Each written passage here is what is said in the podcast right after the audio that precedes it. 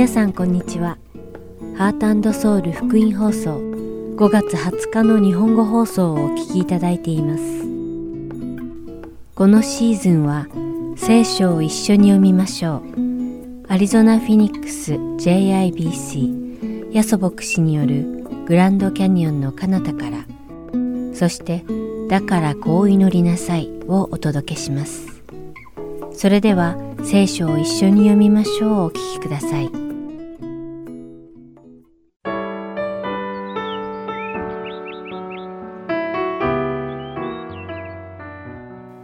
皆さんこんにちは。聖書を一緒に読みましょうのお時間です。お相手はダイヤモンド優子がお送りします。乾いた人が井戸を掘るという韓国語のことわざがあります。このことわざの意味は、人がいるからその人たちが乾いた時のために前もって井戸を掘るのではなく、喉が渇いて水を飲みたいから井戸を掘るという意味です。つまり平たく言えば何かが必要な人がそれを得るために行動するという意味なのです。神様はすべての人に福音という嬉しい知らせをくださいました。しかしその福音を受け取る人は福音が必要だと悟った人なのです。福音が自分に必要だと考えない人は、福音を探そうともしないばかりか、聞き入れようともしません。今日皆さんと一緒にお読みする信玄第八章では、知恵が擬人化され、私たちに話しかけています。第八章一節には、知恵が声を上げると示されています。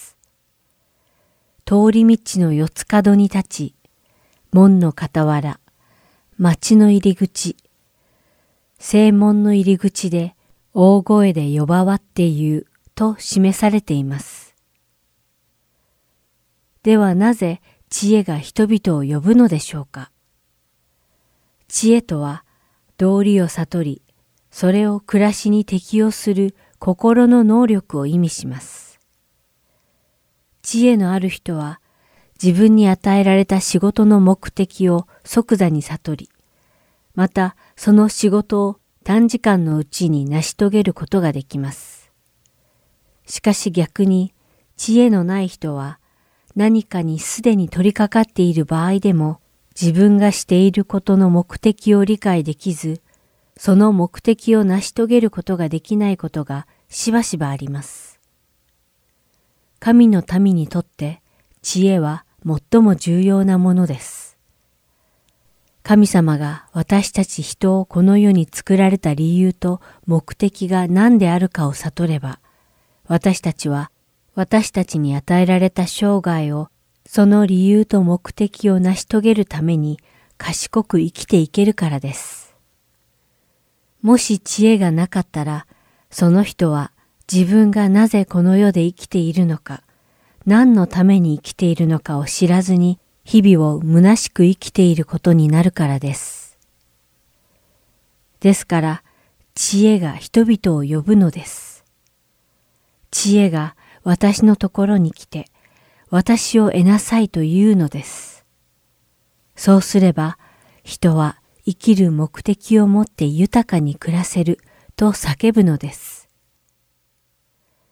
しかし、はじめにお話ししたように、乾いた人が井戸を掘るのです。つまり、私がこの世で生きていくには知恵が必要だと考えた人、知恵の必要性を悟った人が知恵を探そうとするのです。ですから、信玄第八章十七節では、知恵が次のように叫びます。私を愛する者を私は愛する。私を熱心に探す者は私を見つける。知恵を愛し、知恵を切に探す人は知恵を見つけ、知恵の愛を受けることを約束しています。皆さんはいかがでしょうか？知恵を切に探していますか？この世で生きていくには神様の知恵が必要だということをお分かりでしょうか？自分がなぜ、何のために、どうやって生きていけばよいのか、と疑問が湧き上がってきたら、その答えがわかるでしょうか？またその答えはどこで得られるのでしょうか？それは私たちが生きているこの世をお作りになられた神様のみから得られるのです。皆さんが知恵を愛し、知恵を熱心に探すことを願います。この世の知恵ではなく、神様の知恵を探すことを願います。そして皆さんが神様に与えられた生きる理由と目的を成し遂げながら生きていけますように願います。それではお祈りします。愛する天の父なる神様、皆を賛美いたします。私たちが熱心に神様の知恵を探し得て、この世になぜ生きているのか、何のために生きているのか、生きている理由と目的を悟って、豊かな生涯を生きていけますように、どうか導いてください。イエス様の皆によってお祈りします。アーメン。それでは今日の聖書箇所、信玄第8章の1節から36節までお読みして、今日の聖書を一緒に読みましょう終わりたいと思います。知恵は呼ばわらないだろうか。英知はその声を上げないだろうか。これは丘の頂、道の傍ら、通り道の四つ角に立ち、門の傍ら、町の入り口、正門の入り口で大声で呼ばわって言う。人々よ、私はあなた方に呼ばわり、人の子らに声をかける。わきまえのない者よ、分別をわきまえよ。愚かな者よ、資料をわきまえよ。聞け、私は高貴なことについて語り、私の唇は正しいことを述べよう。私の口は真実を告げ、私の唇は悪を意味嫌うからだ。私の言うことは皆正しい。そのうちには曲がったことや横島はない。これは皆識別する者には垂直、知識を見出す者には正しい。銀を受けるよりも私の懲らしめを受けよ。襟抜きの黄金よりも知識を。知恵は真珠に勝り、どんな喜びもこれには比べられないからだ。知恵である私は分別を住みかとする。そこには知識と資料とがある。主を恐れることは悪を憎むことである。私は高ぶりと、おごりと、悪の道と、ねじれた言葉を憎む。摂理と優れた知性とは私のもの。私は分別であって、私には力がある。私によって王たちは治め、君主たちは正義を制定する。私によって支配者たちは支配する。高貴な人たちはすべて正義の裁きつかさ。私を愛する者を私は愛する。私を熱心に探す者は私を見つける。富と誉れとは私と共にあり、たっとい宝物と義も私と共にある。私の身は黄金よりも純金よりもよく、私の生み出すものは襟抜きの銀に勝る。私は正義の道、公正の通り道の真ん中を歩み、私を愛する者には財産を受け継がせ、彼らの財宝を満たす。主はその働きを始める前から、その見業の始めから、私を得ておられた。大昔から、初めから、大地の始まりから、私は建てられた。深淵もまだなく、水のみなぎる源もなかったとき、私はすでに生まれていた。山が建てられる前に、丘より先に私はすでに生まれていた。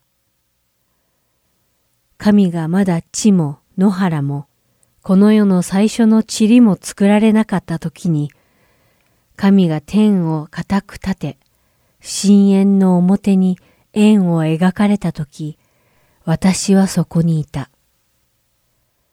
神が上の方に大空を固め、深淵の源を固く定め、海にその境界を置き、水がその境を越えないようにし、地のもといが定められたとき、私は神の傍らで、これを組み立てるものであった。私は毎日喜び、いつも見舞いで楽しみ、神の地、この世界で楽しみ、人の子らを喜んだ。子供らよ、今、私に聞き従え。幸いなことよ、私の道を守る者は。訓戒を聞いて知恵を得よ。これを無視してはならない。幸いなことよ。日々、私の戸口の傍らで見張り、私の戸口の柱の脇で見守って、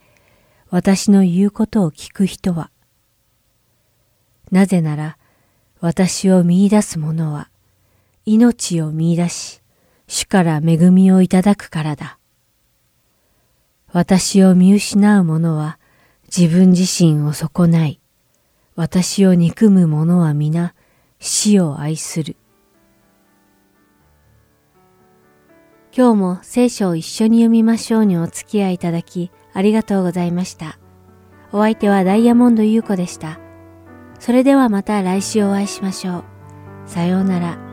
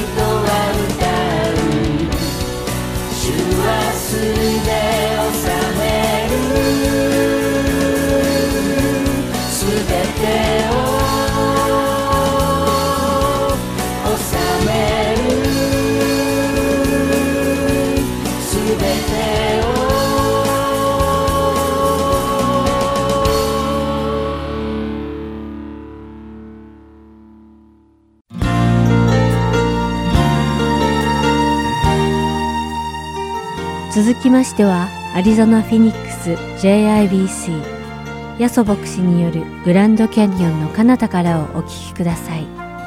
今日のタイトルは Resurrection 復活です。ヤソ先生のお話を通して皆様が恵みのひとときを送られることを願います。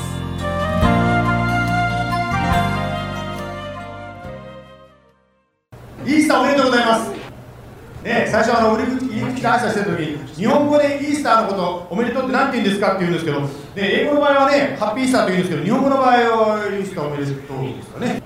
はい、まあそういうことでハッピーイースターということで英語で言いますけども、えー、っとですね、まあイースターというのはですねご存知のようにです。毎年月が月と日が変わってますよね。去年は実はですねイースターはいつか覚えてますか？4月の9日です。そして今年が3月の31日ですね。実は聖書の時代イエス様がいらっしゃった時代の、まあ、ユダヤ教の暦に合わせてその日が決まってるわけですけどもそれに合わせて現代の暦で調整するので日が変わっているように見えるんですねしかし、まあ、この日つまりいつイエス様が、ま、十字架にかかったのかという日はですねそのユダヤ教のカランダをバックしていくとはっきり分かってるわけですね不なんですけど、イエス・キリストがいつ生まれたか誕生日は分からないんですけど、十字架にかかった日、つまり亡くなった日というのははっきりしてるわけですね。今日今からですね、ヨハネの福音書の20章というところを読みますけども、そこはですね、それからイエス様が死んでから3日後、つまり日曜日の出来事です。ではですね、ヨハネの福音書の20章の1節をですね、読みたいと思います。さて、週の初めの日と書いてありますね。ある時ですね、あの日本の方と話しててですね、1週間は何曜日から始まるんだということをですね、ちょっとその方と話してました。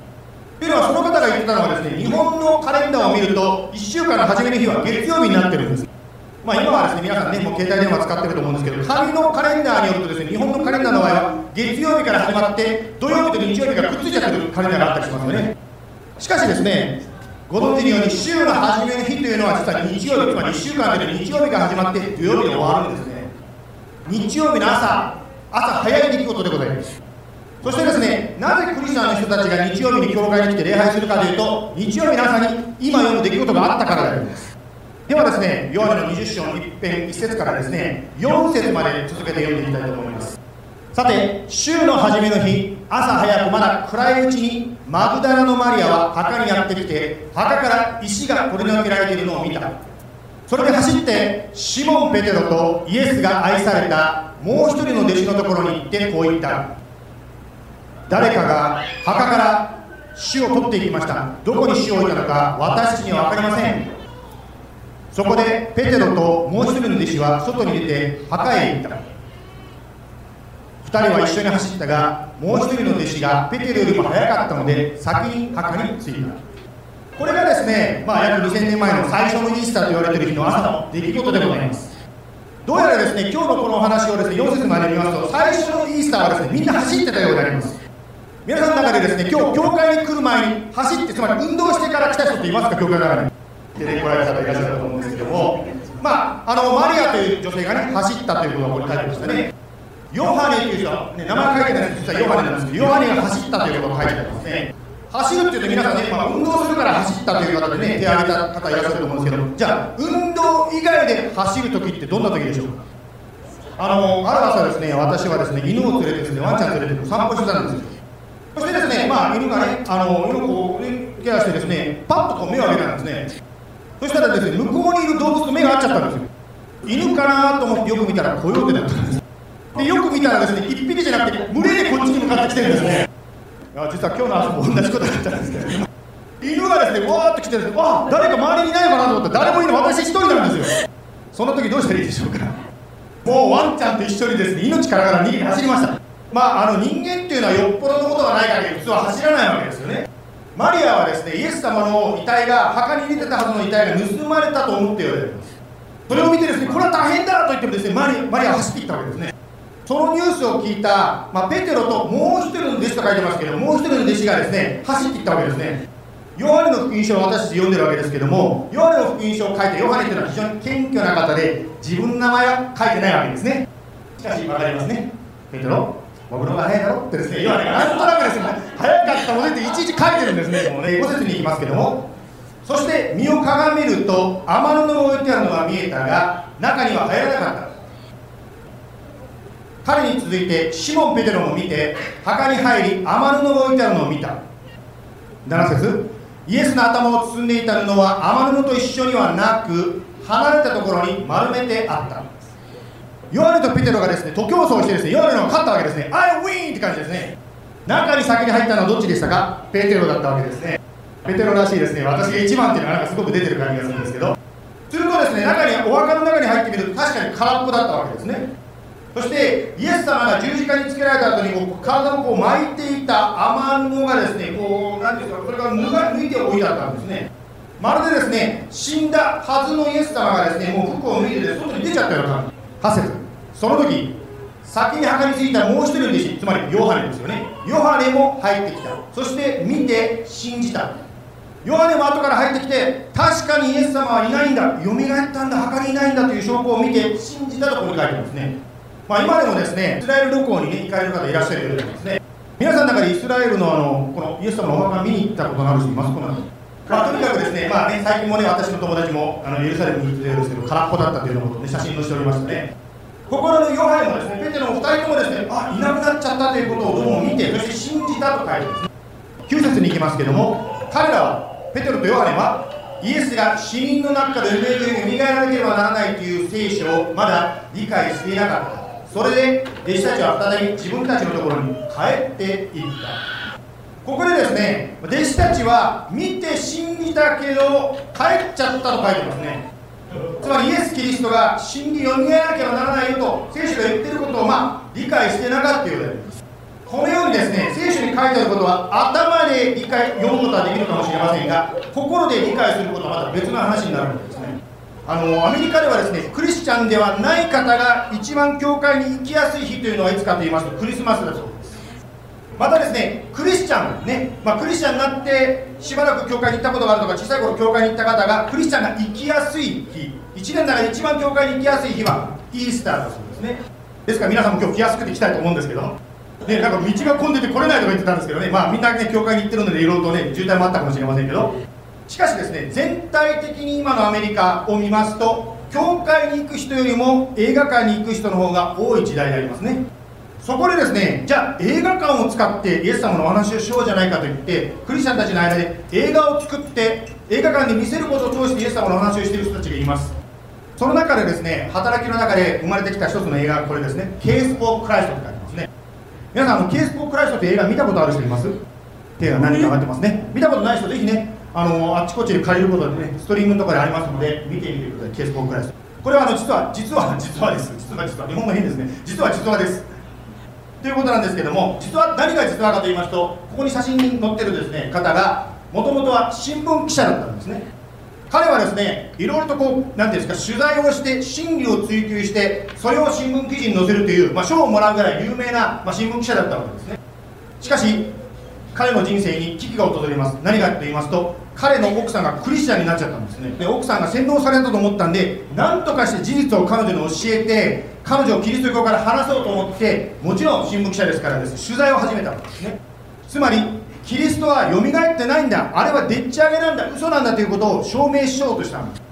映画の一番目をちょっとですねご紹介したいと思います。I've gone through every argument, I've followed every lead. At some point, you're going to have to plant your flag on a mountain of uncertainty where not every question is answered.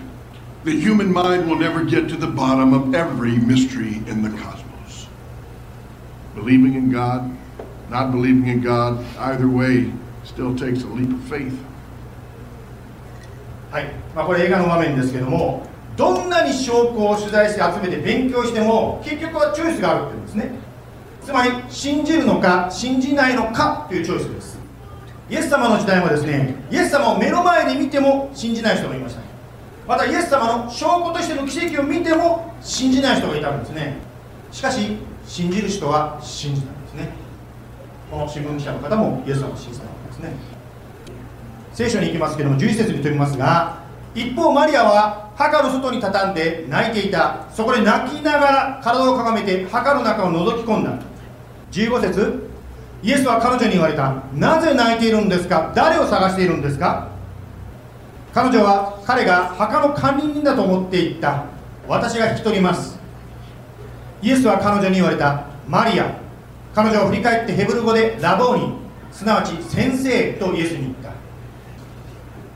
18節マグダラのマリアは言って弟子たちに私は主を見ましたと言い主が自分にこれらのことを話されたと伝えた、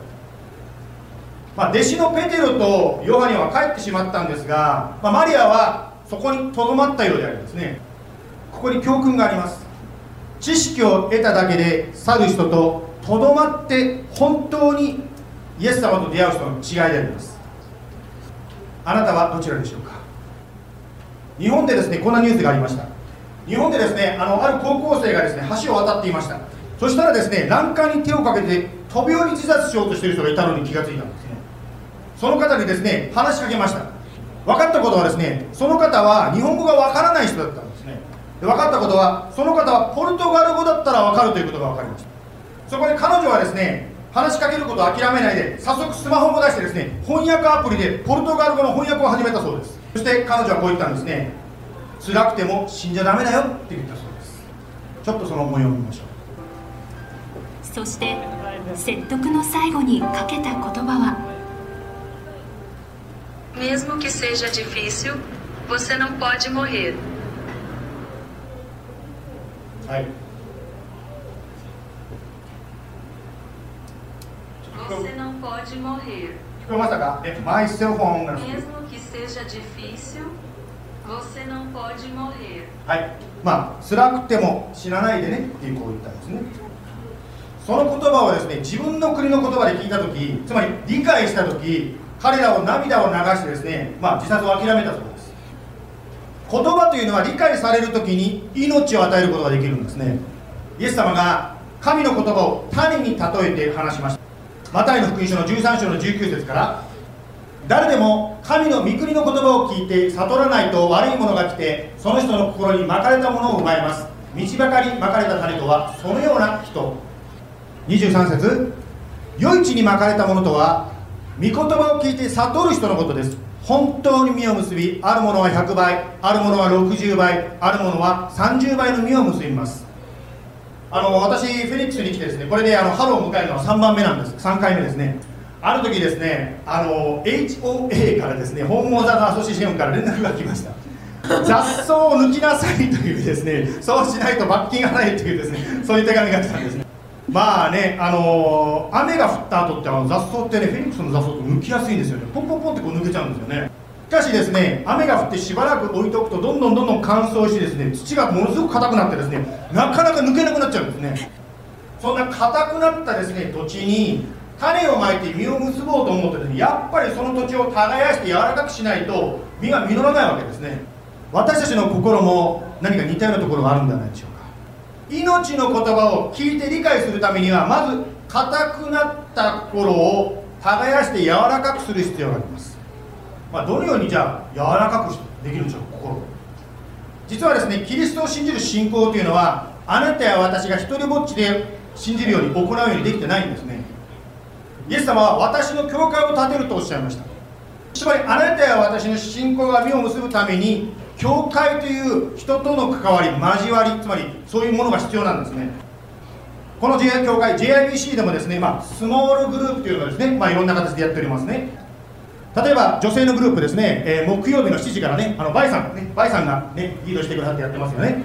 そして日曜日のね、えーグループですけどもマットさんちょっと後ろ後ろ向いてますけどね今日音楽してくださったマットさんがねリードしてくださってですね日曜日今度来週ですかねやってますよね。また日本語の女性のグループ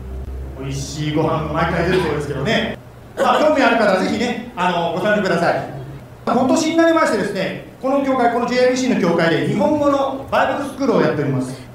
興味ある方はぜひね、えー申し込みはインターネットでもすることができますのでぜひですねお越しください。人間の交わりというのはですね、まあ、良いこともあればちょっと面倒くさいこともありますよね。というのは神様は完全でありますが残念ながら人間というのは不完全であるからであります。ですからですね良いこともたくさんあるんだけど面倒くさいことも出てくるかもしれません。しかしそのようなことがある中でお互いに許し合いお互いに協力し合っていく中で心がだんだん耕されていくんですね。そしてそのように柔らかくなった心で神の言葉を聞くときに実を結ぶことができるんですね。今あなたの心は耕され砕かれた状況でしょうか。かたくなになってないでしょうか。または罪の石ころ転がってないでしょうか。第一ヨハネの一章の9節にこんな約束があります。もし私たちが自分の罪を告白するなら神は真実で正しい方ですからその罪を許し私たちを全ての不義から清めてくださいます。今日はですねそこで子供たちのクラスやってますね。その中で今日は子供たちがですねイエス様が全ての罪を清めてくださっているのを目の前に見ることになってるんですね。茶色くて汚い水にですね十字架をつけたらヒュッとですね透明になるそうですちょっとその秘密をですねあの久美子先生に聞いたらですねなんかケミカルのリアクションでそうなるそうです私もよくわかんないですけど。でもすごく見える形でですねあこんな泥棒の心がイエス様によって清くなんだって子供にも分かりやすいですよね。しかしここに書いてある第一ヨハネの1の9にイエス様が約束されているようにもしもしですね私が罪を告白するならつまりイエス様ごめんなさいと言うならば許すと書いてですね。神イエス様はあなたや私を許したい清めたいと思ってるそのために Good Friday に十字架にかかったわけですね。イースターによみがえられたわけですぜひですね今日このイースターもう一度ですねイエス様の前に心を開いてイエス様あなたを信じます。あなたと共に生きますと祈りの中でイエス様を言ってみませんか？お願いしましょう。目をつぶってください。イエス様最初のイースターの出来事の話を今読みました。弟子たちもあなたがよみがえるとは思ってなかったようであります。あなたは人々の期待を裏切って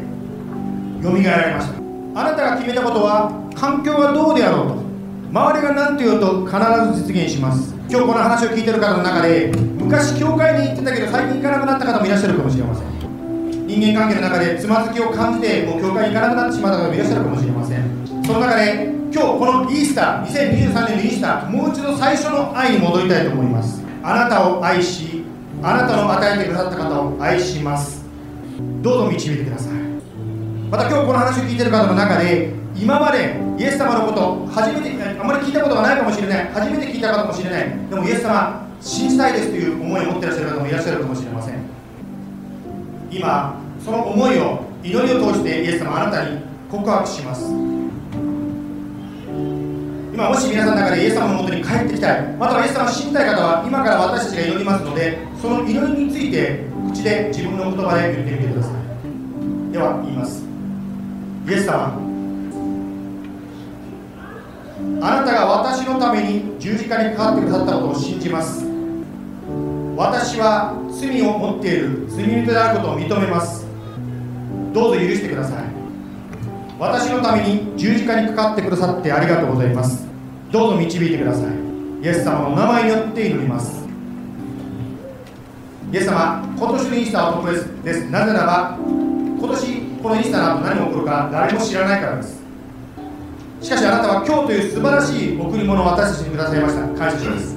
あなたにある今日の一日を本当に感謝したいと思います。喜びたいと思います。どうぞ今週私たちの一日の一週間の歩みをあなたが導いてくださいますよ私たちの罪のために死んでくださってありがとうございます。あなたが全て支払ってくださったのでもうこれ以上罪のための支払いは必要ありません。あなたは完成してくださいました。どうぞ導いてください。In Jesus' mighty name we all pray. Amen.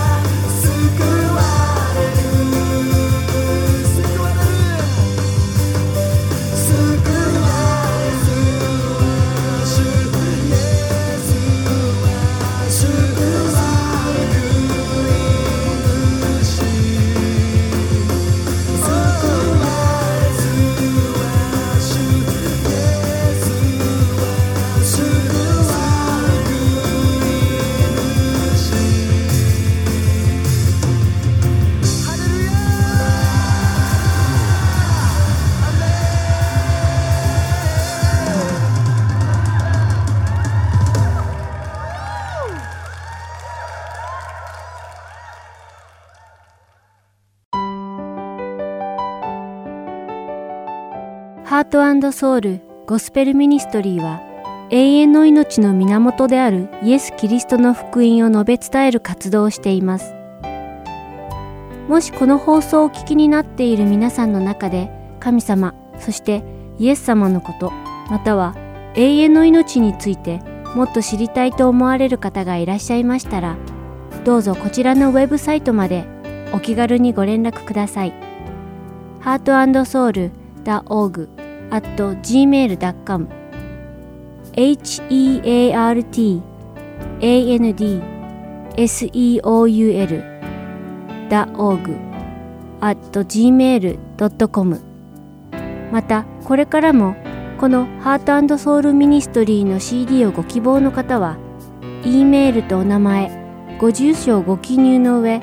ハートソウルの E メールまでお知らせください。ご連絡いただき次第配送無料にて送らせていただきます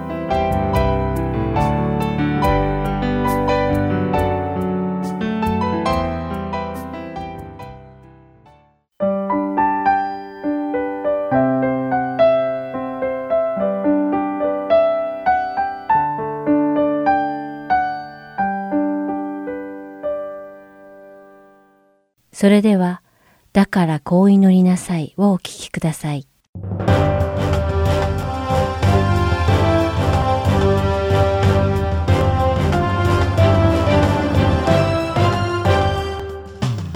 皆さんこんにちは。だからこう祈りなさいの時間です。お相手は横山まさるです。前回は主の祈りの中にある日ごとの糧を与えてくださいと神様に祈ることの本当の意味をお話ししましたその後神様の豊かな恵みを経験できましたでしょうか私たちの祈りは日ごとの糧の恵みを請うだけでなく神様の御国と正義を願うためであることを忘れないようにしたいものですさて今回はこの世で生きるために必要な2つ目の願い許しを請うことについて話をしたいと思いますマタイの福音書第6章12節にはこう書かれています。私たちの負い目をお許しください。私たちも私たちに負い目のある人たちを許しました。多くの人がこの箇所を私が自分に対して罪を犯した人を許したので、その見返りとして神様も私の罪をお許しくださいという意味だと解釈しています。もちろんこの箇所を文面通りとすればそうなります。しかし果たしてそれは正しいのでしょうか少し掘り下げてみてみましょう。まずこの文章で前提条件となるのは神様が許してくださることなのかあるいは自分に対して罪を犯した人を許すことなのでしょうか？もし私たちが他人の罪を先に許すことができたら神様が私たちの罪を許してくださるというのならほとんどの人が神様から許しを受けることはないと言っても過言ではないでしょう。イエス様がこのように祈られたのは、キリストにあって自分の罪が許されたことを知れば、他人の罪も許さざるを得なくなるとイエス様が知っておられたからだという解釈もあります。さて、どちらが正しいのでしょうか。この箇所の本当の意味を知る前に、まず、主の祈りを教えておられるイエス様ご自身を私たちの模範にする必要があります。それはどういうことかと言いますと、まず、この主の祈りというのは、私たちだけが教えられた通りに祈ることだけで成り立っているのではないということです。イエス様ご自身が私たちと共に祈ってくださるということを強調されていることからもわかります。したがって私たちはイエス様を頭とする教会、一つの共同体として祈るのです。イエス様は教会の頭として今も私たちと一緒に祈ってくださっていますまたイエス様は私たちが他人を許すのと同じように私たちの罪が神様から許されることを祈っておられます実際にイエス様はイエス様に対して罪を犯した人たちをすでにお許しになっていますルカの福音書第23章34節でイエス様は十字架にかけられる前にこうおっしゃっていますその時イエスは言われた。父よ、彼らをお許しください。彼らは何をしているのか自分でわからないのです。とこのようにイエス様は自分を十字架にかけようとしている人たちのために神様に罪の許しを求めて祈られました。こうすることでイエス様は主の祈りの中の私たちに負い目のある人たちを許しましたと書かれたことを完璧な模範として示してくださいました。教会の頭として最初に身をもって礼を示されたのです。自分を十字架にかけて殺した人たちをイエス様は許したのです。そして教会の体である私たちは頭であるイエス様が示した模範に従わなければなりません。イエス様がつけてくださった足跡をなぞらえて生きるということはキリスト教徒である私たちの正しいやり方だからです。そしてこのことをはっきりと理解できた時に私たちは自分を傷つけ不幸に陥れ自分を殺そうとまでした人々を許さざるを得なくなるのです。なぜなら頭であるイエス様がそうなさった以上教会の体である私たちはそれに従う以外の道は残されていないからです。さてここで許しの本当の意味をじっくり考える必要があります。私たちの負い目をお許しください。私たちも私たちに負い目のある人たちを許しました。とイエス様が祈られた中にある負い目という言葉は借または借金負債などを意味し借金を免除するあるいは借りをなかったことにすると解釈できます。ではここで言う負債とは一体何なのでしょうか。貸している側は借りている側に支払いを請求する権利があります。もちろん借りた側は貸した側に対して支払いの義務が生じます。この場合の負い目または負債を許すということは支払い請求の権利を放棄し返済の義務を取り消すということになります。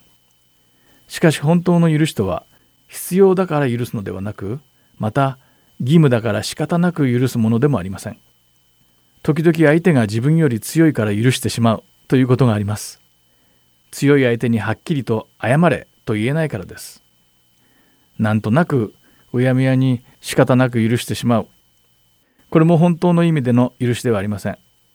もし自分が相手より強かったらきっとこんな風にうやむやにせずはっきりと謝れと言えるからです。それではイエス様が示した本当の許しの模範をもう一度考えてみましょう。イエス様が十字架にかけられた時多くの人々が嘲笑い罵声を浴びせてその場を通り過ぎていきました。マタイの福音書第27章37節から42節にこう書かれています。道を行く人々は頭を振りながらイエスを罵っていった。神殿を打ち壊して3日で建てる人よ。もし神の子なら自分を救ってみろ。十字架から降りてこい。同じように祭司長たちも立法学者長老たちと一緒になってイエスをあざけっていった。彼は他人を救ったが自分は救えない。イスラエルの王様なら今十字架を降りてもらおうかそうしたら我々は信じるからと書かれていますイエス様は自分を侮辱し罵倒した人たちを裁き滅ぼす力を持っておられたにもかかわらずあえてそれをなさいませんでしたそうできなかったからではなくあえてそうしないことを選んだのです。これこそが本当の許しの姿と言えるでしょう。教会の頭としてイエス様は私たちに対して罪を犯した人たちを許しました。そしてイエス様は天にいます私たちの神様に私たちの罪の許しを願ってくださいました。イエス様の血の贖いによって私たちはすでに罪から清められているはずです。それなのになぜ祈りを捧げる前に罪が洗い流されていなければいけないというのでしょうかそれはつまりイエス様による罪のあがないなしには誰も主の見前で祈ることができないということなのです自分の罪を悔い改めその罪が許されていない者は神様に祈ることができないということです繰り返しますが神様は自分を罪人だと認めずそれを受け入れない人の祈りは聞かれないのです。信玄28章9節にこう書かれています。耳を背けて教えを聞かない者はその者の祈りさえ忌み嫌われる。主の御言葉を聞かなければ神様に聞いてくださいとお願いできないのは当然のことでしょう。神様に祈るためには自分の罪を悔い改め罪の許しを受けることが必要不可欠です。イエス様は祈りの中でこのことを教えられます。祈る時はいつでも罪の許しを受けられるように祈りなさい。と言っておられるのです。イエス様の贖いの血によって罪が洗い流されて罪のために死へと向かうことがないのだという認識が生まれた時私たちに対して罪をなした人を許さないままではいられなくなるのです。イエス様はこのことをマタイの福音書第18章にある主君に1万タラントの負債を負っていた家来の話を通じて教えられています。この家来は主君から多額の借金を帳消しにしてもらったにもかかわらず自分が貸したたった100デナリの借金を仲間から容赦なく取り立てます。それを知った主君は自分は大きな慈悲を受けたのに人には全く慈悲心を持たない不届きな悪い家来に起こるという話です。もし私たちがこの不届きな家来のように他人の罪を許せないのなら死の見前で悪とみなされてしまうのです。そしてもちろん私たちが許すべき負い目は物質的なものだけではなくあらゆる貸しを全て無にして自由にするということなのです。私たちは皆自分の罪により死の報いを受けるのは本来なら当然なのです。それは神様に対して罪を犯した負債でもあります。その代償を神様が私たちの命であがなえと要求されるのは至極当然のことなのです。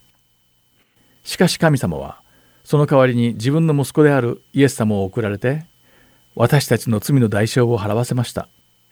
1万タラントなどでは到底足りず私たちの命でしかあがなえない罪の負債をイエス様の血によってお許しくださったのです。この信じられないほどの大きな許しを受けた私たちは自分に負い目のある相手を許さざるを得ないのです。マタイの福音書第18章33節にはこう書かれています。私がお前を憐れんでやったようにお前も仲間を憐れんでやるべきではなかったかと。今回のお話はここまでです。いつも聞いていただき本当にありがとうございます。ではまた次回。だからこう祈りなさい。でお会いしましょう。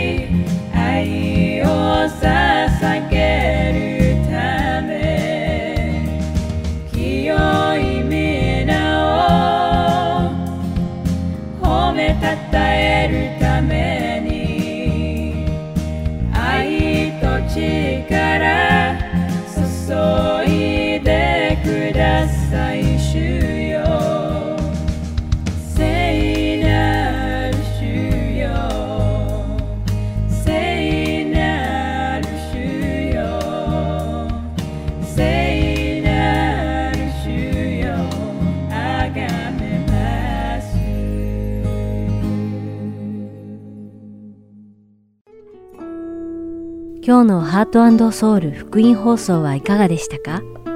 最後までお付き合いくださりありがとうございました。それではまた来週お会いしましょう。